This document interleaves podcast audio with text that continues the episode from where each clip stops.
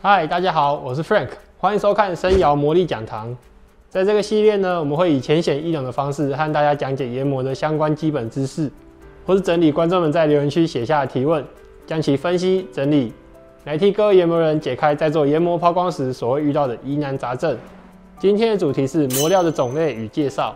磨料作为砂轮三大元素之一，种类繁多，且每一种材料所适用的磨料种类各不相同。今天会介绍磨料的基础分类及适用的材料，从砂轮的源头开始认识研磨加工。首先，磨料指的是在研磨加工中负责磨削的粒子，就像是无数的小刃对工件进行移除。因为制作的方式不同，不同的磨料有不同的特性。以大种类来说的话，一般可以分为一般磨料以及超级磨料。一般磨料的材质包括氧化铝、陶瓷、碳化性等等。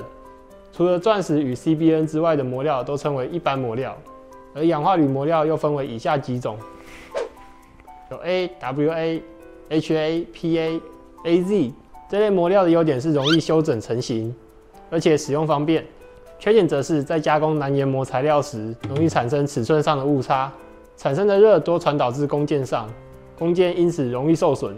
超级砂轮则主要有钻石及 CBN 磨料两种，这类磨料因为硬度高。通常都用来研磨难研削的高硬度材料，种类较为单纯。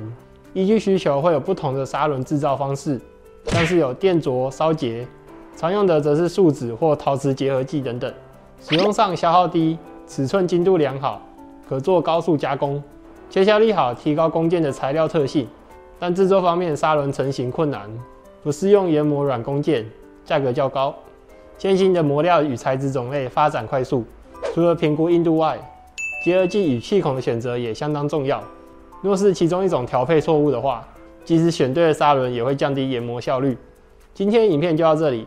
假如想知道更多有关研磨的基本知识的话，或是有任何研磨抛光的问题，都可以到底下留言，让我们知道你的想法。砥砺琢磨，有你有我。我们下次见，拜拜。